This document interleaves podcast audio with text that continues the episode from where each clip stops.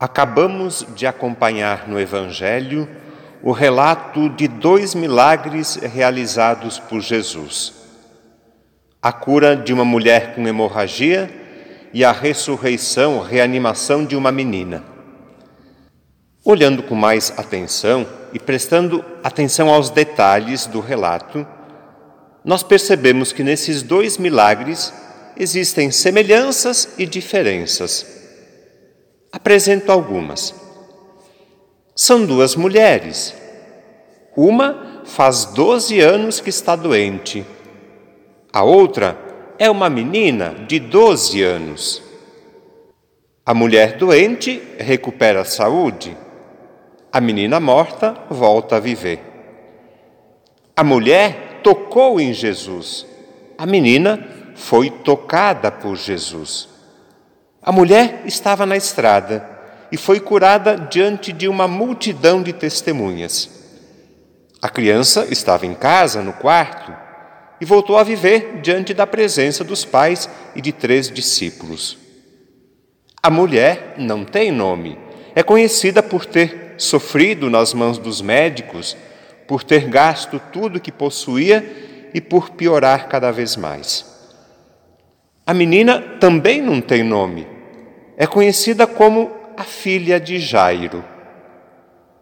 A mulher foi movida pela fé. O pai da menina, Jairo, também foi movido pela fé.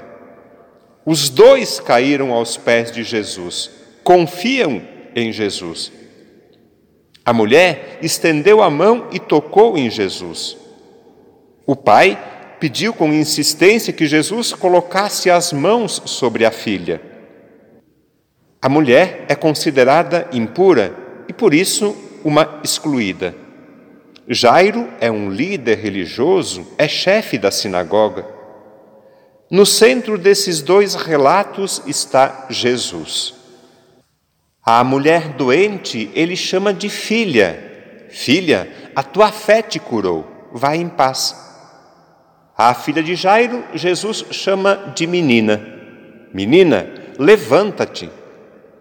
As duas, tanto a mulher quanto a menina, recuperam a alegria de viver. É Jesus quem cura, liberta e salva.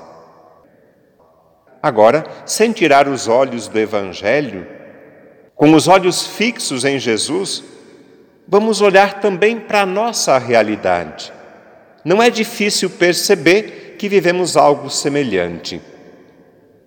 A realidade da doença e da morte está bem presente ao nosso redor. Nesses tempos de pandemia, com mais de 500 mil mortes, com milhões de doentes e com tantas consequências deixadas pela doença, o que Jesus tem a nos ensinar? Penso que podemos aprender de Jesus duas atitudes importantes e necessárias, pelo menos duas. Primeiro, aprendemos de Jesus a estender a mão para amparar e socorrer quem precisa de ajuda, de atenção ou de cuidado.